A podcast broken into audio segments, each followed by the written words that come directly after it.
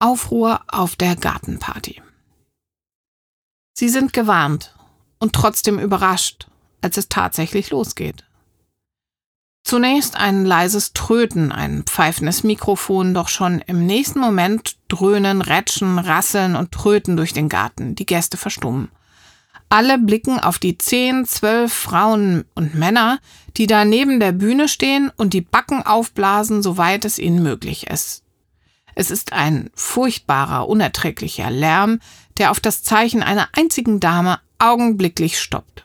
Die Dame nutzt die eingetretene Stille, die Gelegenheit der verstummten Gespräche für sich. Frau Katuschke. Schon schreckt sie in einer Hand Tränchen, in der anderen ein Mikrofon die ruhigen Festbesucher auf. Hühner machen Lärm, brüllt sie.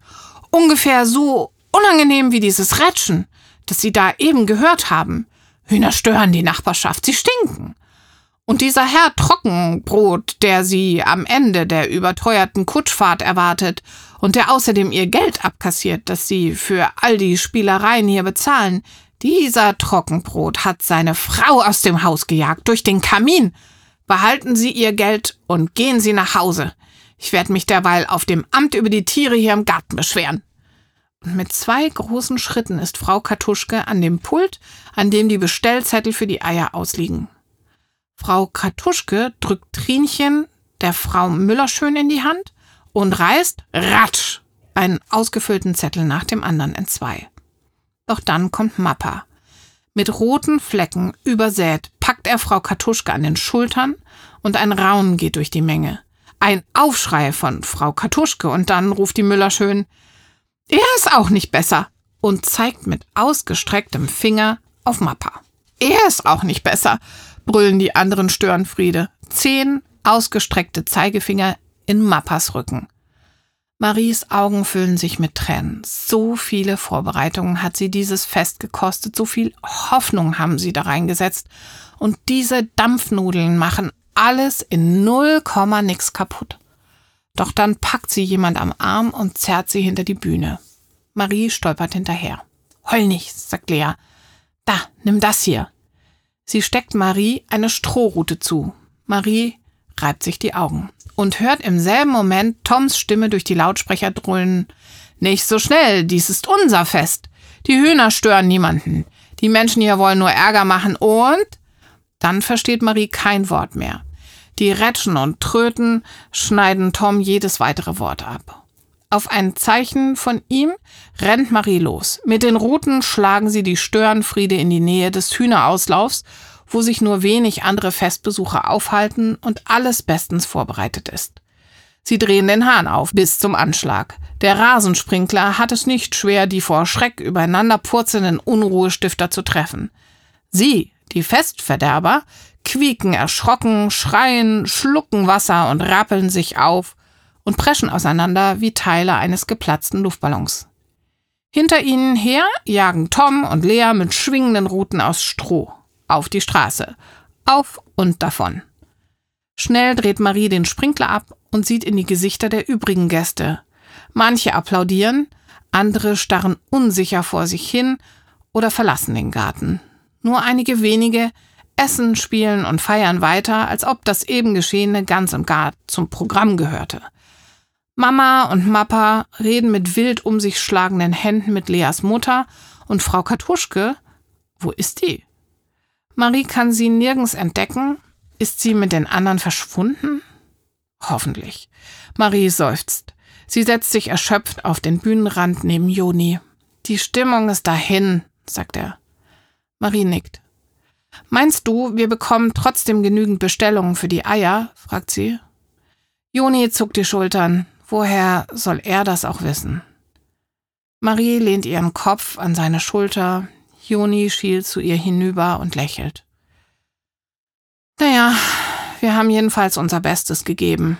Atmet tief ein, schließt die Augen und knufft ihr aufmunternd in die Seite. Wenig später sind auch die letzten Gäste gegangen. Nur wenige haben ihre Bestellzettel ein weiteres Mal ausgefüllt. Keiner weiß, was Frau Katuschkes Auftritt in den Köpfen der Gäste ausgelöst oder auch nicht ausgelöst hat. Naja, für Torben ist das jedenfalls keine sichere Sache. Was er braucht, sind eindeutige Bestellungen. Geld, mit dem er sicher rechnen kann. Traurig hört Marie Mappa zu, während sie die angeschnittenen Kuchen auf Papptellern zusammenschieben. Dazu würden auch die Einnahmen aus dem Strohspiel und weitere Spenden gehören, wenn es denn welche gäbe. Mama öffnet die Spardose, die neben dem aufgehängten Strohballen steht, und dreht sie auf dem Kopf. Mit Daumen und Zeigefinger holt sie ein paar Scheine heraus, während die Münzen daneben von alleine herausklimpern. Mama beginnt zu zählen. 120. Gar nicht schlecht, seufzt sie, aber natürlich lange nicht genug. Vielleicht ist es bei Torben auf dem Hühnerhof besser gelaufen, fällt Marie ein. Zusammen mit Lea wickelt sie Folie um die mit Kuchen gefüllten Pappteller. Das ist es, Ante das ist es tatsächlich, antwortet Mappa prompt. Ich habe schon mit ihm telefoniert. Trotzdem hätten hier bei uns mindestens 400 Euro verdient werden müssen. Mit den Spielen, Kaffee und Kuchen, damit er sofort mit den Vorbereitungen für seinen Erlebnisbauernhof beginnen kann. Das heißt, es war alles umsonst? fragt Marie. Naja, jedenfalls gibt's keinen Ferienhof. Nicht jetzt. Aber die Hühner wird er mit unserer Hilfe immerhin behalten können.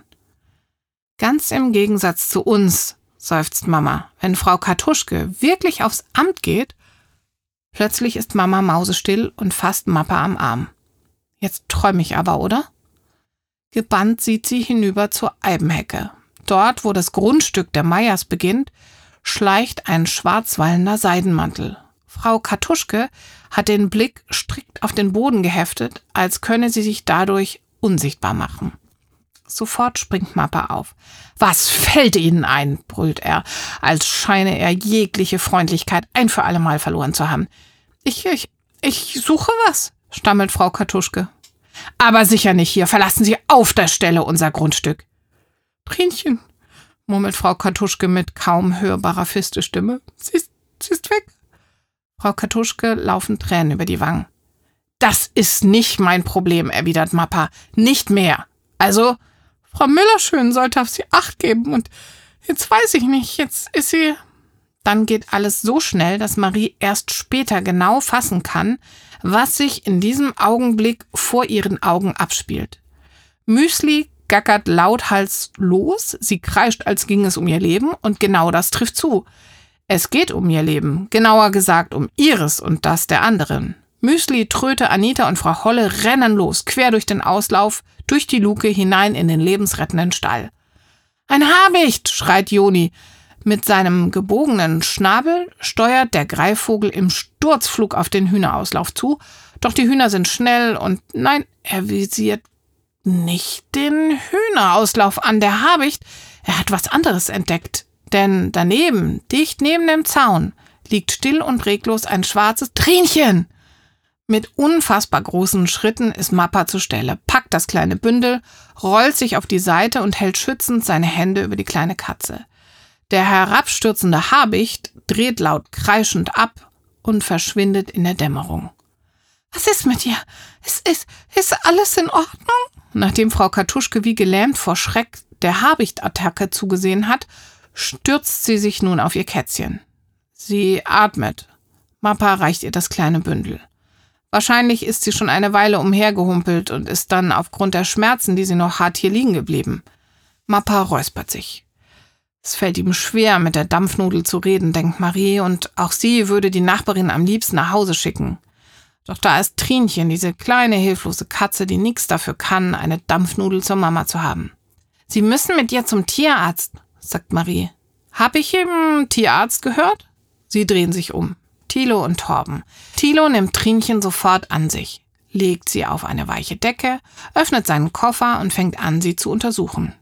Ist ja ein Glück, dass ich mir nach der letzten Kutschfahrt gedacht habe, hier nochmal nach dem Rechten zu sehen, murmelt er, während er Trinchens Verletzungen genauer betrachtet. Ha, Ihre Katze hatte mehrere Knochenbrüche, stimmt's? Frau Kartuschke nickt. Tja, manche dieser Brüche sind noch nicht vollständig verheilt. Ich nehme an, die Katze ist hier auf dem Fest aus ihrem Korb gefallen. Ist es der, der da hinten am Pfosten steht? Wieder nickt Frau Kartuschke. Na, dann wissen wir ja Bescheid. Sie ist also von diesem Pfosten gefallen und hat dann wahrscheinlich angefangen, hier im Gras nach ihnen zu suchen. Frau Kartuschke schluckt. Ihre Katze hat großes Glück gehabt, dass der Habicht sie nicht erwischt hat. Sie wäre völlig wehrlos gewesen, so kraftlos wie sie wirkt. Und wenn der Habicht erstmal seine Beute geschnappt hat, dann greift er sich so lange fest, bis diese sich nicht mehr bewegt. Er hat lange Beine. Normalerweise frisst er Hühner, eventuell mal einen Hasen. Aber eine verletzte, regungslose Babykatze, die kann er natürlich genauso gut. Hören Sie bitte auf damit.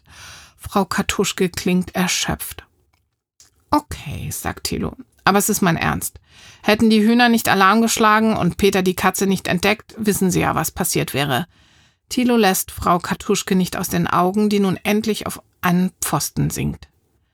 Lassen wir sie in Ruhe, sagt Mappa. Komm, wir gehen ins Haus. Ich danke euch. Torben sitzt mit hängenden Schultern auf der Küchenbank und krault Maxens Kopf. Auch wenn es nicht für den erträumten Neuanfang reicht, hat sich durch euch so viel verändert. Ich hab wieder Freude. Er kneift Max in die Backe und lächelt sanft. Die Kartuschke ist schuld, dass es nicht geklappt hat, sagt Tom. Die Leute wären noch Stunden geblieben, wenn die mit ihren Spinnern nicht alles kaputt gemacht hätte. Kann sein, erwidert Mappa, aber das ändert jetzt ja auch nichts mehr. Die ist so strohgemein. Tom haut auf den Tisch. Jeder hat eine zweite Chance verdient. Und wenn er noch so viele Cousinen aus dem Hause jagt, tut so klug diese alte Schachtel und in Wirklichkeit ist sie einfach nur strohgemein. Jetzt beruhig dich, Tom. Torben zieht ihn zurück an den Tisch. Mappa seufzt. Wir werden jedenfalls weiter für Torben da sein und ihm dabei helfen, zumindest die Eier ordentlich unter die Leute zu bringen. So kann er wenigstens die Hühner behalten, auch wenn es für den Start eines Erlebnisbauernhofes nicht reicht. Wie viel Geld fehlt denn, um einen solchen Bauernhof zu starten? Marie dreht sich um. Doch nicht nur sie, alle starren zur Tür. Dort steht Frau Kartuschke, stramm, den Korb mit dem schlafenden Trinchen auf dem Arm. Gehen Sie weg, ruft Tom. Lassen Sie uns endlich in Ruhe. Ich gehe erst, wenn meine Frage beantwortet ist. Ist sie nun völlig verrückt geworden? Muss sie alles noch schlimmer machen, als es ohnehin schon ist? Maries Herz klopft, als wolle es aus ihrer Brust springen und Frau Kartuschke mitten ins Gesicht. Frau Kartuschke, sagt Mappa mit beherrschter Stimme, der Junge hat recht. Gehen Sie jetzt einfach nach Hause. Frau Kartuschke schluckt. Hat der Junge nicht eben gesagt, jeder hat eine zweite Chance verdient? Haben Sie etwa gelauscht?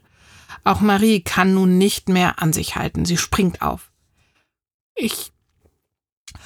Ich. Ich möchte den Schaden wieder gut machen, flüstert die Nachbarin mit gesenktem Blick. Ja, das glauben Sie doch selbst nicht, winkt Tom ab. Und eine zweite Chance ist sowieso etwas anderes als eine dritte, ruft Joni und stellt sich mutig neben Marie. Sie erzählen nur Schwachsinn. Verschwinden Sie. Am besten durch den Kamin. Keine Chance der Welt. Kann Sie verändern. Frau Kartuschke senkt den Kopf, nickt, hält Trinchen nahe vors Gesicht. Tränen tropfen auf ihr Fell. Mama und Mappa sehen sich an. Denkfalten auf Mappas Stirn, tiefe, breit gefächerte Denkfalten. Er drückt Mamas Hand, sie nickt ihm zu. Dann gehen eben wir, sagt Mappa, legt den Arm um Maries Schulter und schiebt die Kinder hinaus aus der Küche. Torben und Thilo folgen. Nur Mama bleibt mit Frau Kartuschke zurück. Und während die Tür zwischen den Frauen und den anderen ins Schloss fällt, spürt Marie den Bären in ihrer Tasche, drückt ihn fest und weiß, Gott ist da, überall. Wahrscheinlich sogar bei Frau Kartuschke.